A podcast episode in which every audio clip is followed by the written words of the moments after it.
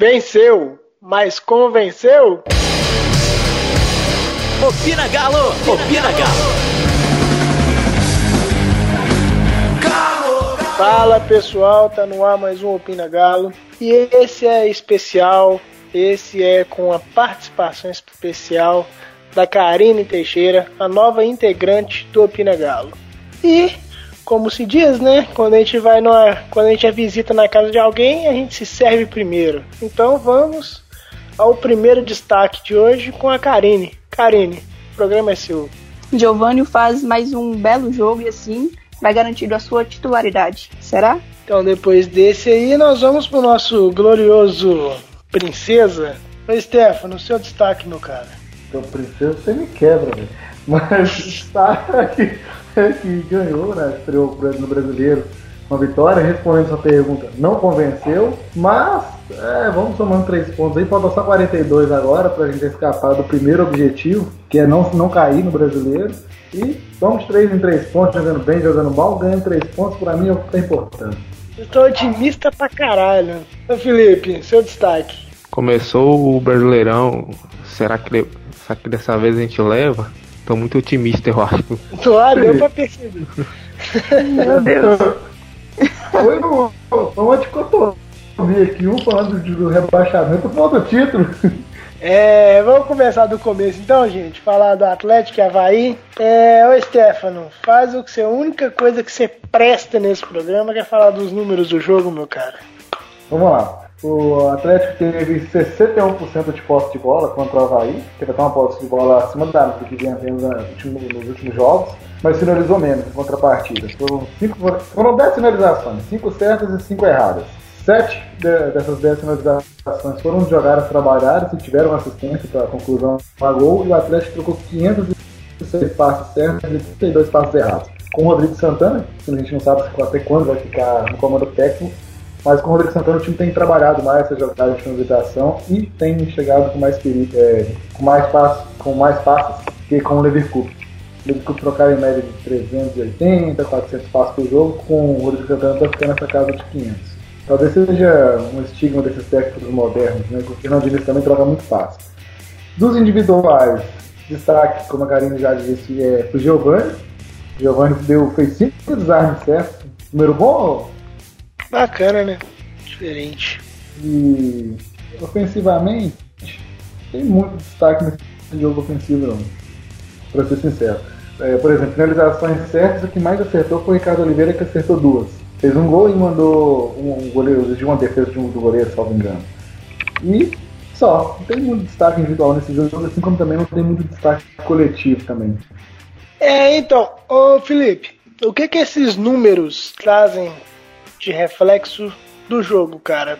Pelo que o Stefano falou aí, a gente não teve lá uma grande atuação, mas se manter isso e os três pontos é importante, né, cara? Só, só dando uma acréscimo para incorporar um pouquinho mais a fala do Felipe, o Atlético sobrou no meio campo em termos de posse de bola. Teve 57% da posse de bola total do Atlético foi no meio campo, enquanto o Havaí teve 50% da posse de bola no meio campo. O Galo teve 18% de posse de bola na defesa e 24% de bola no ataque. O que, que você acha, Felipe? Peraí, rapidinho. Ô, Stefano, esses números aí da posse de bola no meio campo, você tem ele no total do jogo ou você tem ele separado depois, assim, tipo assim, o segundo tempo só? Como é que foi? Tem no segundo tempo só também.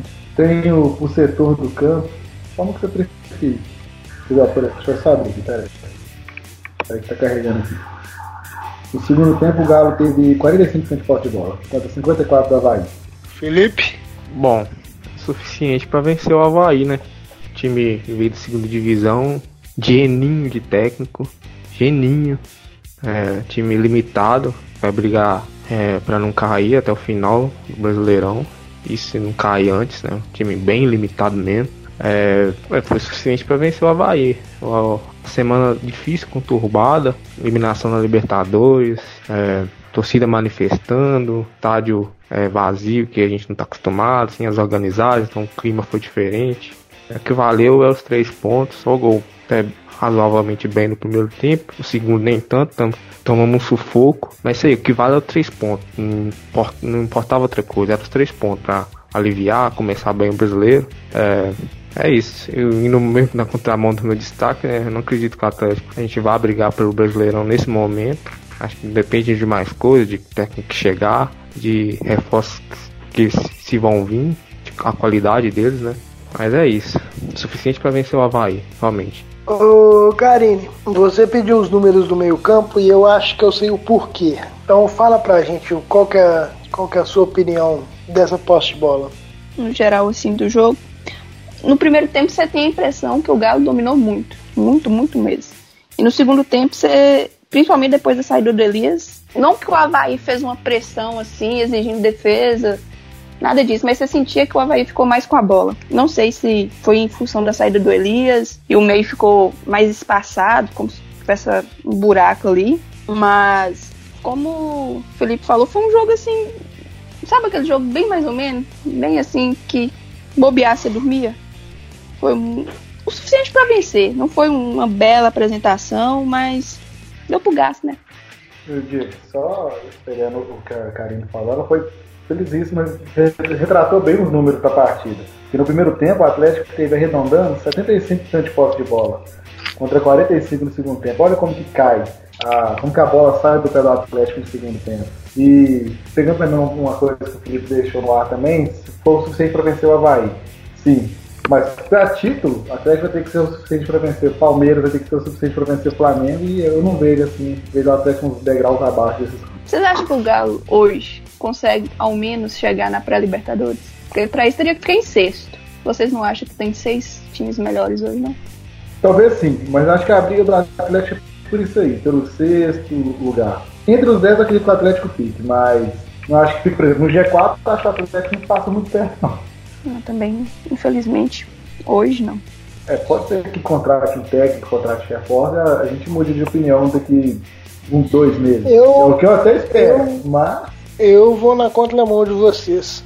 Eu acho que o Atlético tem time para brigar pelo G4 e até pelo título. O que ele não tem é estrutura tática de futebol, mas qualidade do elenco, principalmente o time titular. Eu Pessoalmente, acredito que o time do Atlético não perca para nenhum time do futebol brasileiro. Lógico que ele perde reposições, óbvio. Mas nós temos que analisar o seguinte: o que são jogadores, o que são reforços e o que são jogadores por nome. Porque, vamos por exemplo, o time do Palmeiras hoje tem o Lucas Lima como reserva imediato de alguém no meio de campo lá.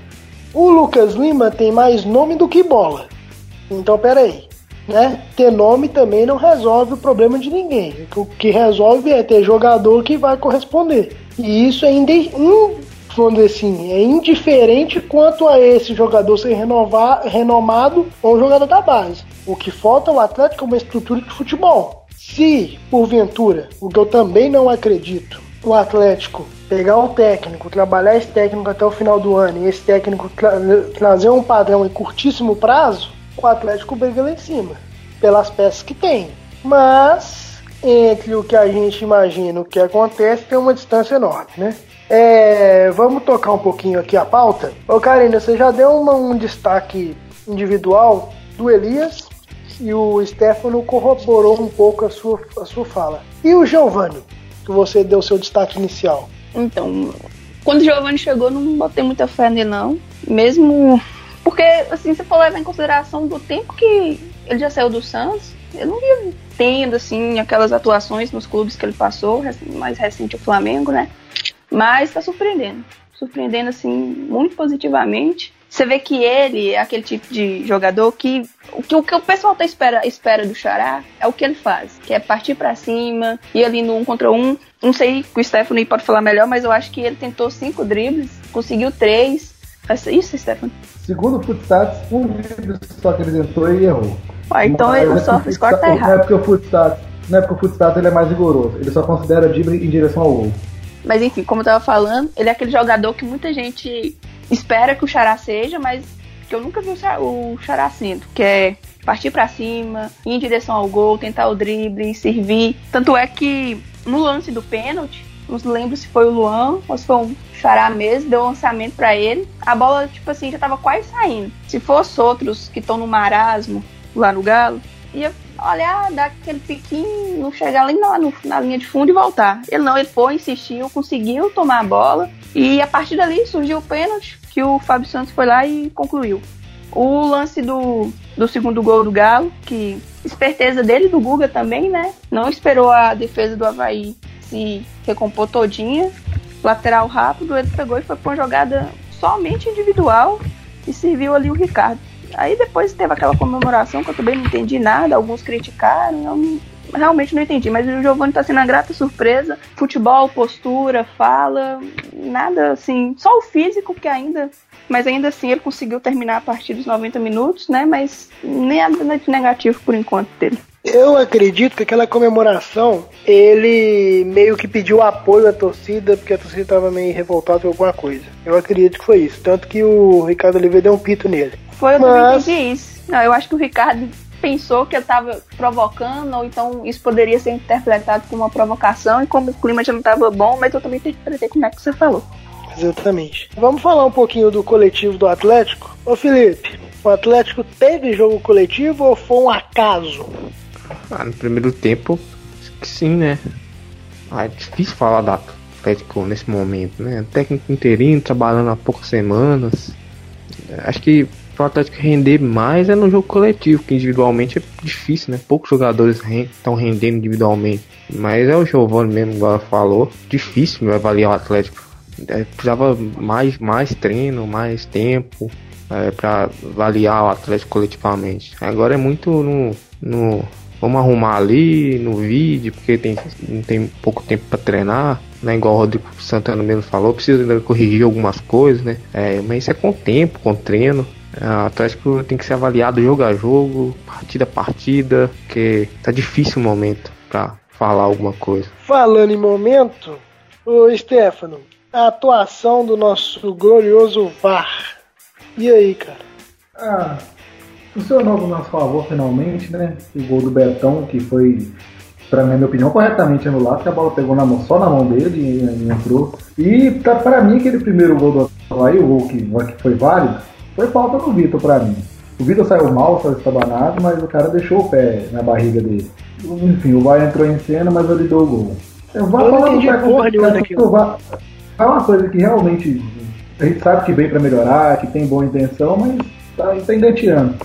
A gente espera que evolua até o final do brasileiro, realmente seja o que a gente espera, que é fazer justiça a, alguns lances. Não vai ser todos, óbvio, mas fazer justiça a, pelo menos a maioria dos lances. E o Felipe, nós tivemos também a participação um pouco controvérsia da torcida nesse jogo, né, cara? Tivemos protestos organizadas, o torcedor comum, entre aspas, esteve no, no, no estádio. O que, que você acha, cara, que esse protesto de não ir ao estádio por parte das organizadas foi um ato inteligente ou uma coisa desnecessária? O que, que você acha, cara? Eu acho válido. Toda forma de protesto é válida. É, eu critico um pouco alguns protestos organizados. Acho que a direção do protesto Nesse momento ele tem que ser outro, o foco tem que ser outro, é, é mais voltado para a diretoria. Jogadores têm culpa também, mas eles são o resultado final de uma coisa mal feita dentro internamente. É, é válido, cara. Tanto quem quis entrar no estádio e apoiar o time, tanto quem quis é, ficar do lado de fora e protestar, né? Eu acho que se não, eu não fui ao jogo, eu não, não posso falar muito a fundo. Se não, não teve impedimento de quem queria entrar, é, né, não teve como confronto ali de, de ideias, é válido. É, o Atlético é, precisa disso mesmo. O, a, diretoria tem que sentir um pouco a pressão da torcida, porque estão errando, não estão admitindo que estão errando, tá mal. É, Assim foi ruim ver, né? Porque o estádio ficou com um clima diferente, né? Sem outros organizados, faz mais um barulho. Ficou com um clima meio é, pesado no início, mas depois com a vitória o clima meio que deu uma amenizada. Mas é isso, é a, a diretoria que tem que entender esse protesto, né? Ela que tem que assimilar o golpe aí e ver que a torcida não está satisfeita com o que está acontecendo. E o que, que você acha, Karine, sobre isso também? Ah, sei lá, acho que penso que nem o Felipe, assim, umas partes.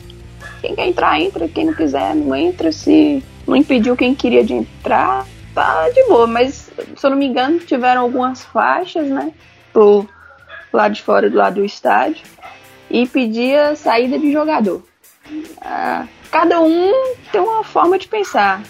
Não que eu. Acho que os jogadores têm muita culpa, tem. Mas diante de tudo que está envolvido para a situação chegar até esse ponto, para mim, conselho, depois diretoria, depois jogadores, entendeu? Então, uma oportunidade de mostrar e cobrar dos verdadeiros culpados seria hoje. Não teve aquele apelo que alguns imaginavam, né? Você entrou num ponto bacana e nós vamos debater isso agora, que é sobre essa reunião para aprovação das contas do Atlético de 2018, referentes a 2018, é, onde tinha cerca de 398 conselheiros aptos a votar. Não conseguiu o número exato de presentes na reunião. Nós estamos gravando hoje, é, no dia 29 de abril, né? Exatamente no dia dessa que, que ocorreu essa reunião, que terminou agora há pouco, podemos dizer assim. E segundo a reportagem do Super no, no Super Esportes, né, uma postagem do Super Esportes no Twitter, cerca de, 300, de 398 conselheiros aptos. Como eu, como eu disse, vou repetir, não tivemos o número exato de presentes na reunião. Só que um número me chamou muita atenção, que como a gente já acompanhou durante a semana passada, o conselheiro, se eu não tiver enganado, o conselheiro eleito Márcio Cadar foi contra o, o balanço prestado pelo, pelo, pelo, pela diretoria do Sérgio Sete Câmara e ele foi dentro de um universo de 398 pessoas o único que teve a coragem ou o que seja a votar contra o balanço. Ou seja, nós temos duas vertentes. Ou ele está querendo aparecer, ou o conselho está sendo conivente com uma situação que a gente sabe muito bem que o discurso não é igual ao realizado. Então vamos às opiniões, né, gente? Ô, Stefano, o que dizer de uma reunião de aprovação de conse do conselho em que apenas um dos conselheiros é contra, cara? Cara, é, é foda, porque não vai ter como mudar as contas do clube, mesmo que todo mundo reprovasse. Além de tudo, se todo mundo reprovasse, seria pior para o Atlético que ele, que ele seria punido, porque até amanhã tem que publicar. Então, o que, que o Atlético, que eu acho que o pessoal faz? Eles já deixam para votar esse trem em cima da hora, porque já pressiona todo mundo a votar a favor. Eu acho que tem que dar atenção lá no Atlético contra, contra o orçamento. Quando vai fazer o orçamento, os caras inventam tanto de número. Sabe qual é a bilheteria que eles colocaram no orçamento para 2019? 23 milhões de reais. Até agora o Atlético arrecadou, não sei com os dois últimos jogos, no Havaí e Cruzeiro. Mas até antes desses dois jogos tinha arrecadado 3 milhões, ou seja, falta 20. E não vai arrecadar 1 milhão por jogo no brasileiro, por exemplo. Então o orçamento do Atlético é muito mal feito. E o orçamento acaba refletindo no, no déficit dos balanços, porque os caras fazem uns orçamentos malucos lá que dá superávit, de não sei quantos milhões, só que com vários números maquiados. E esse último balanço agora que o Atlético aprovou hoje, tem uns esqueletos aí lá também, umas dívidas antigas aparecendo, ou seja, vira um jogo político do, do, do conselho. E como o próprio Márcio Haddad disse, lá é todo, o primeiro objetivo de todo mundo lá é manter o poder e não ajudar o Atlético. Aí a gente já vê que não há como ter muita esperança desse conselho. Tem que mudar o estatuto para ontem. Então, isso é um outro ponto interessante que é o desdobramento dessa reunião. Ô Felipe, você que é um entusiasta do futebol moderno, né? O que dizer desse estatuto danoso do Atlético, cara? Dá vontade de chorar, cara. Porque não é possível. É, um, um clube tamanho do Atlético tá vivendo isso. 300 e, e, e tantos conselheiros. Eu duvido que compareceu lá é, 100 conselheiros na reunião. Provaram um, balanço, pelo amor de Deus. É, eu não vejo outra solução para o Atlético senão mudar o estatuto, mudar de vez, virar um. um não sei o que vai acontecer com o Atlético. Sei. É gente lá que não tá interessada no Galo. Tá interessada, é, igual o Steph falou mesmo, manter o poder. É, dar status, né? Ser conselheiro do Atlético. É um status gigantesco em BH. Nossa, sou conselheiro do Atlético. A galera parece que só pensa nisso. Então, difícil. Eu não sei onde o Atlético vai parar com isso, não, cara. Muito difícil nos próximos anos. Muito difícil mesmo. É, e muito se especulou também durante essa semana. É, isso eu já não sei se é verídico ou não. Se vocês puderem me ajudar, eu agradeço. Que é voltou-se a discutir a venda ou não dos 49,9% que o Atlético ainda pertence, que, que ainda pertence ao Atlético do Shop Diamond Mall ao lado da sede administrativa do Atlético. É o seguinte, e segundo é, os entusiastas, podemos dizer assim, essa venda do shopping ela seria referente à dívida bancária do Atlético. Pagaria, zeraria a dívida bancária do Atlético se eu não estiver enganado. Com isso, a dívida do Atlético se tornaria apenas tributária, que é cerca de mais 200 milhões e alguma coisa, se eu não estiver enganado. Aí eu te digo, a dívida bancária do Atlético foi feita por quem? Quem é conselheiro do Atlético. Para pagar a quem? Quem é conselheiro do Atlético. Aí eu te digo o que o Stefano e o Felipe corroborou. Tá mantendo o poder. E o Atlético? O que fazer a instituição? Nada, cara. Sim, fica complicado, porque aí você inventa um monte de número, porque eu e o Stefano esses dias até brincamos com, com, com questão do, do imposto de renda sobre um caso de um, de um outro conselheiro do Atlético, né, Stefano? Doidão lá, né? Aí, assim, né? Parece que não estudou para tal. Aí é o seguinte, ô Karine, você, diante dessa situação do Conselho do Atlético, conseguiria ver um, o, o campo respondendo de forma positiva essa parte administrativa do clube? Forma alguma, né? É só reflexo do, da bagunça que o Galo sempre foi. Até assim, se eu for parar, pensar mesmo, vende aí, tá? Vai lá, vende o shopping. Aí paga as dívidas bancárias. Aí você falou que ficaria restaria as tributárias, mas aí também tem aquela questão de dívida com outros clubes, né? Que não entraria nessa conta das bancárias, nem tributárias, nem nada, pois não é? Acredito que sim. Então, não vai zerar as dívidas. Aí você para e pensa. Zerou as bancárias. Vai ter pressão para ter time, para ganhar. Você não acha que mantendo as pessoas que estão vão remontar dívidas bancárias novamente? Vai, porque quem tá lá quer o dinheiro. O dinheiro é para eles mesmo. Então, é então assim, não adianta, sabe? É, é quase que impossível, sim, improvável o time conseguir render alguma coisa com a bagunça dessa que é. Não, não vai. O conselho do Galo, assim, é só amigos, velho. Só amigos. É tipo assim, você tem sua turma na escola.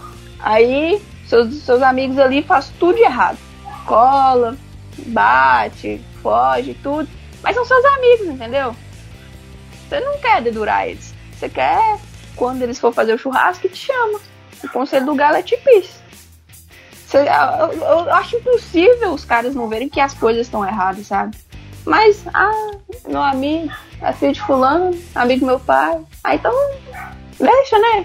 Tipo assim, igual o Kadar. Ele falou que ele notou que algumas coisas, assim, parecia estar errado e que só que ele deu um tempo porque ele acreditava que as coisas iriam melhorar.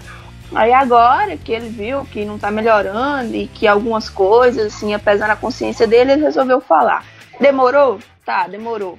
Mas pelo menos falou, né? Os outros nem falar, não fala. Realmente, assim, me desanima muito mais hoje o conselho do Atlético do que a diretoria com o Sete, com o Lázaro e o time. N não tem como dar certo.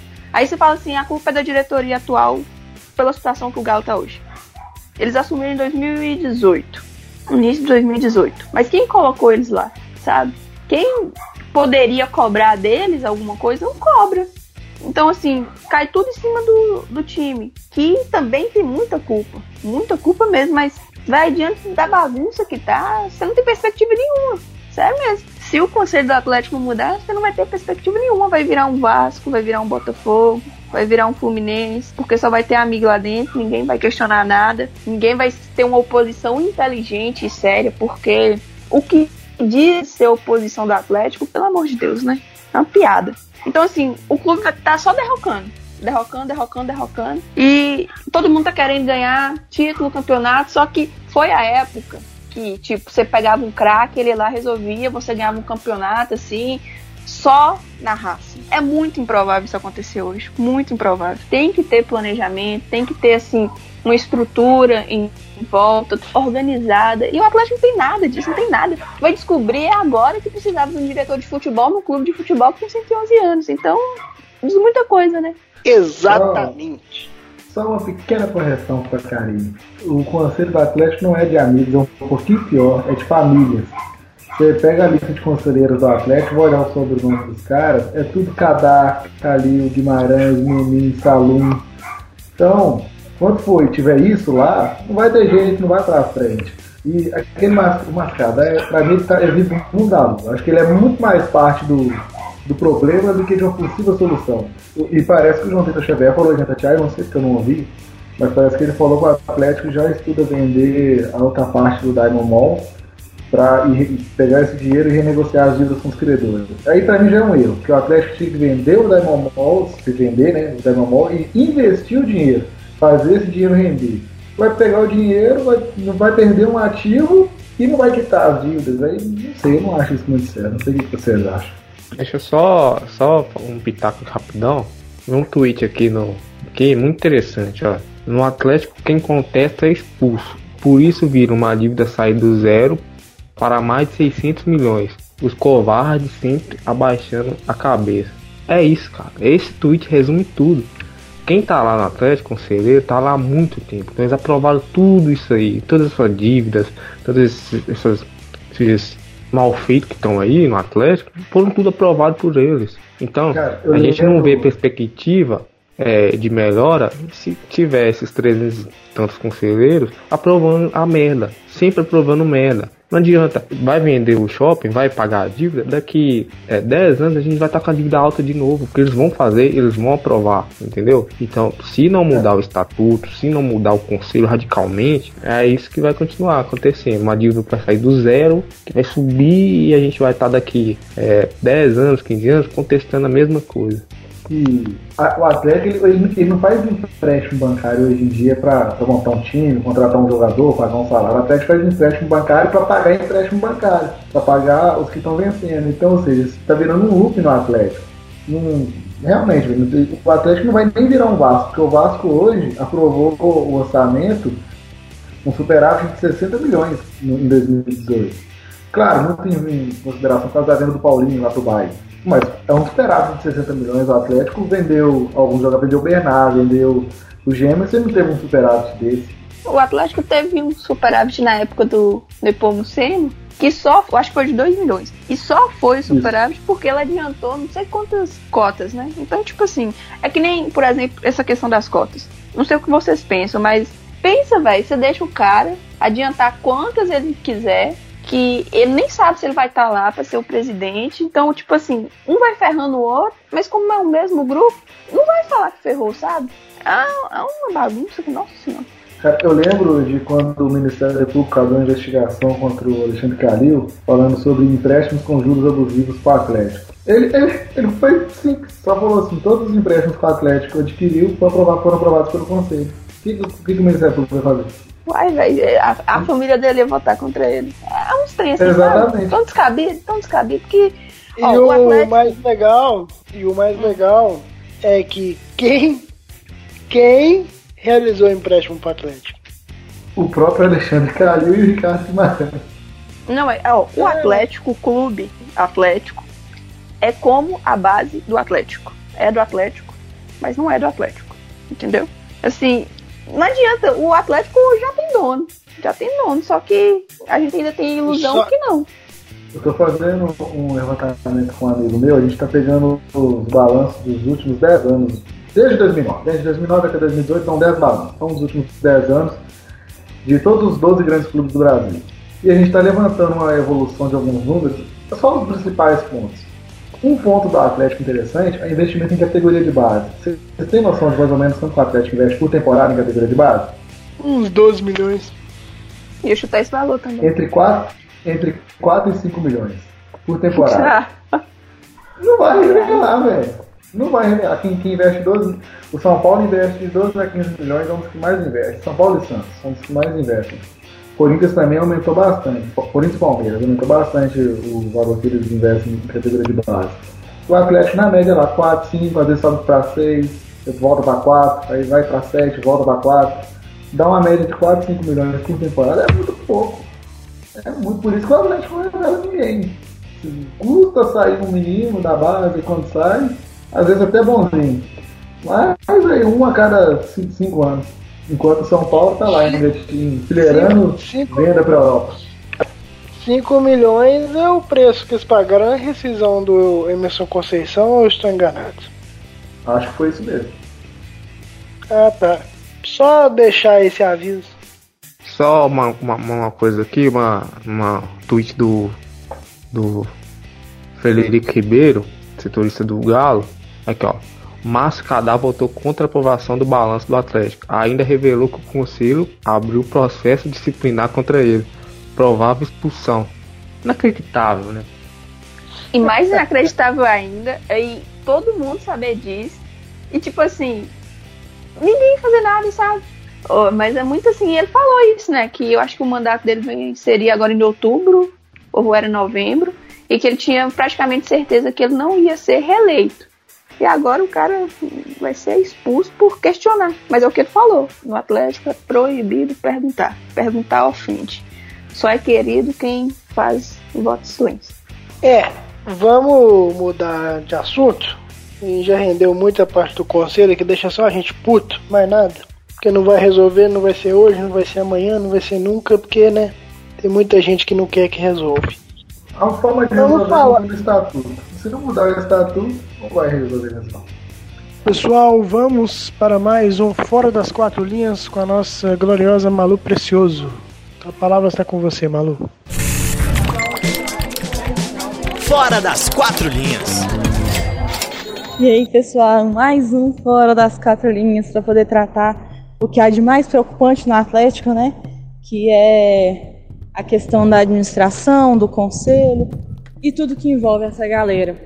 Então, dia 29, a gente teve a reunião do conselho para poder aprovar ou reprovar, né, o orçamento de 2018, que foi aquele que já liberou sobre o, a diminuição da bilheteria, diminuição de, de renda com a TV e aumento de algumas dívidas e tal. Foi discutido essa aprovação, né, da, das contas, da prestação de contas. A gente teve uma aprovação quase unânime, a gente só teve um voto contra, que foi do conselheiro Márcio Cadar, que a gente já falou sobre ele aqui no episódio, a gente já falou. A gente não, Fala Galo já falou sobre eles também. Tem uma, uma live gra foi gravada na quinta-feira passada com a presença do conselheiro. Indico muito que vocês vão lá assistir mais uma vez. Assistam lá no canal do YouTube deles, está todo gravadinho certinho lá. E essa aprovação ela foi uma aprovação esperada já. Em, do ponto de vista contábil, o Galo está em dia com, com as coisas. Pagou tudo, tudo não pagou, mas fez tudo direitinho conforme a, o que deveria ter feito, questão do Profut e etc. O que deve ser questionado, e o, o que o Márcio questionou, mas de maneira um pouco equivocada, ou de uma maneira atrasada, digamos assim, é a transparência no que, que foi gasto. Pedir uma diluição desse, desse número total, desses gastos totais, e verificar com o que, que foi gasto e onde está sendo empenhado o dinheiro do Atlético. Porque não é, não é uma iniciativa pública, é uma iniciativa privada. E essa cobrança, o Márcio protocolou, e esse papel que o, que o Márcio protocolou lá, ele vai receber uma resposta, porque tem que receber, o processo funciona assim, e a gente espera que ele receba mesmo e, e que ele consiga falar pra gente. No Twitter dele, arroba Mascadar, ele está falando um pouco sobre o porquê que ele reprovou essas contas, essa prestação de contas, e é bom acompanhar porque é assim, uma das fontes que, o, que, o, que a gente, né, a torcida, tem de informação sobre o que está acontecendo nesse balanço e se isso puder ser divulgado, aí eu não, não sei se pode, mas a gente conseguir saber o que cobrar. O importante agora é manter na, na, nossa cabeça que nós como torcida que tem muita coisa para mudar dentro do Atlético. E essa coisa ela começa com o terno e gravata e não com a chuteira. É, algumas contas é, algumas como é que o clube está sendo tocado, é, alguns problemas de gestão, contratações, renovações, isso tudo impacta diretamente no que a gente está apresentando dentro do campo. Então, fora das quatro linhas, o Atlético tem o maior problema de todos, que é uma, um conselho que pouca gente tem voz. O conselheiro deu uma, o conselheiro Márcio Cadar, que foi o, o único voto contra a aprovação, ele deu uma entrevista falando que ele foi rechaçado, então é, uma entre aspas, perseguição contra ele, que ele está com medo, inclusive, de, de perder a cadeira do conselho por causa disso. E é uma coisa que a gente não pode admitir. Mesmo que ele esteja errado, se ele estiver errado, se alguém achar que ele estiver errado, a gente não pode admitir que dentro do Atlético o conselho vire uma ditadura. E isso faz a gente pensar é, quantos conselheiros que estavam ali queriam votar contra, mas foram influenciados por outras pessoas mais influentes lá dentro e com outros interesses a votar um parecer favorável sem questionar o que está acontecendo, sem questionar onde o dinheiro está sendo gasto, sem questionar por que, que aquele gasto aumentou ou não. Então, é assim, é, nós aqui de fora, a gente tem que tomar uma atitude é, de cobrar do clube, do Sete, do Lázaro, do, do diretor de, do fiscal lá, a gente tem que cobrar deles para cobrar o Atlético de algumas coisas. Hoje nós temos o quê? Muitos conselheiros, são uns 350 conselheiros, menos entre 300 e 400 conselheiros e eu duvido que essa galera estava toda lá ontem. Então a gente tem que ver cadê essa galera, por que, que esse povo não está contribuindo, quem que são essas pessoas, o que, que elas podem ganhar caso aprovem ou caso reprovem o, o, o que está sendo proposto. E não é só porque a oposição que a oposição é boa. Então é tomar cuidado e, e avaliar bastante o que está acontecendo no Atlético nos bastidores e não só dentro de campo, porque o que está acontecendo dentro de campo é reflexo do que acontece fora. Mudando um pouquinho de assunto, para poder dar uma notícia boa, finalmente, uma notícia boa fora das quatro linhas. A Lecoq Sportif, né, a nova fornecedora de uniforme do Atlético, ela divulgou, junto com o Atlético, que o uniforme vai ser lançado no dia 16 de maio. Então, faltam aí duas semanas, duas semanas e meia mais ou menos, a gente vai conhecer o novo uniforme. É, não tem, não falaram nada sobre cores e listras, nem nada. A única coisa que falaram foi que o escudo ele vai ser maior do jeito que era antigamente. Vai ter 12 centímetros, são 4 centímetros maior do que o atual, se eu não me engano. Então, assim, é, a expectativa é alta porque eles tiveram muito tempo para poder planejar para poder aprovar o, o, design e tudo. Então a expectativa é que venha uma coisa boa para a gente. Mas assim que a gente tiver mais informações, a gente solta no Twitter. Mas é isso, eles falaram que vão haver algumas modificações. A gente não sabe se essas modificações serão é, só o escudo ou se terão mais alguma. A gente fica na esperança de alguma coisa diferente, né? Do não do preto e branco tradicional, que nosso uniforme já é conhecido aí, desde sempre foi assim, mas a expectativa fica por mais opções, vai manter a segunda camisa branca, o design preto, né, que, que ganhou desde o do Galo Ninja, como ficou conhecido, o, a camisa preta ganhou muito mais destaque, assim, muito mais trabalho para cima dela. E a camisa dos goleiros, se vai permanecer o verde grenar ou se vai fazer alguma outra coisa. E, e se vai ter alguma outra algum outro lançamento, vai lançar o uniforme feminino, deve lançar, pelo menos na minha opinião deveria, porque hoje o Galo tem um time feminino. É, vai lançar alguma outra linha de roupa casual, roupa esportiva, a Lecoq trabalha muito com isso, com malha esportiva mesmo. Então, assim, tem que ficar otimista para a gente ver e a espera está acabando. Dia 16 de maio, se tudo der certo, pelo que, pelo que eles anunciaram, a gente vai ter a, o lançamento da camisa, que vai ser estreada no dia 18 de maio contra o Flamengo, aqui em Belo Horizonte, né? Não dá para chutar se vai ser Independência ou Mineirão. Então é isso, pessoal. Qualquer coisa vocês podem falar com a gente lá no Twitter, arroba Pinagalo Underline, ou no meu pessoal, arroba Malu Precioso com dois L's. Fora das quatro linhas.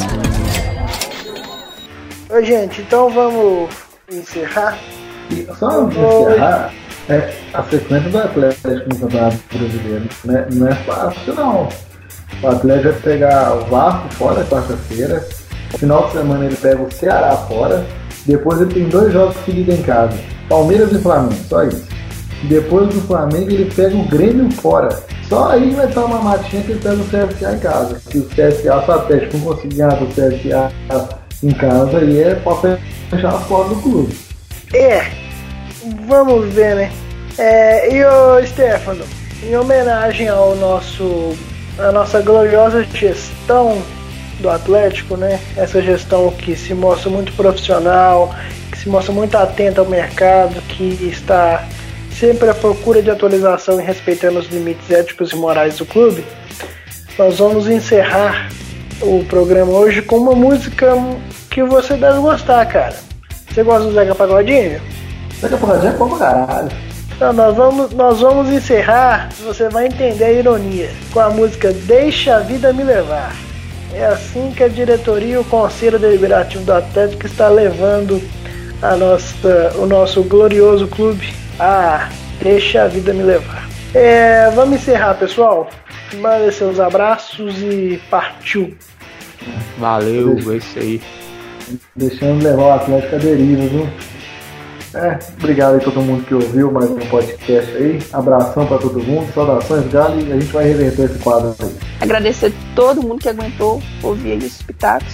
Tipo, uma hora bacana, outro uns baboseiras, mas a gente tenta melhorar, né? Próximo vai ser o 13 e espero que seja melhor. Valeu. Exatamente. E assim encerramos mais um Opina Galo ao som de Zeca Pagodinho, Deixa a Vida Me Levar. E nunca se esqueçam, independente da fase, independente do conselho do presidente dos jogadores, aqui é Galo, porra! Abraço. Deixa a vida me levar. E deixa a vida me levar. E deixa a vida me levar. Sou feliz e agradeço por tudo que Deus me deu. Só posso levantar as mãos do céu, agradecer e ser fiel ao destino que Deus me deu. Se não tenho tudo o que preciso, com que eu tenho vivo, de onde o Senhor lá me deu. A coisa não sai do jeito que eu quero, também não me. Opina Galo! Opina Galo!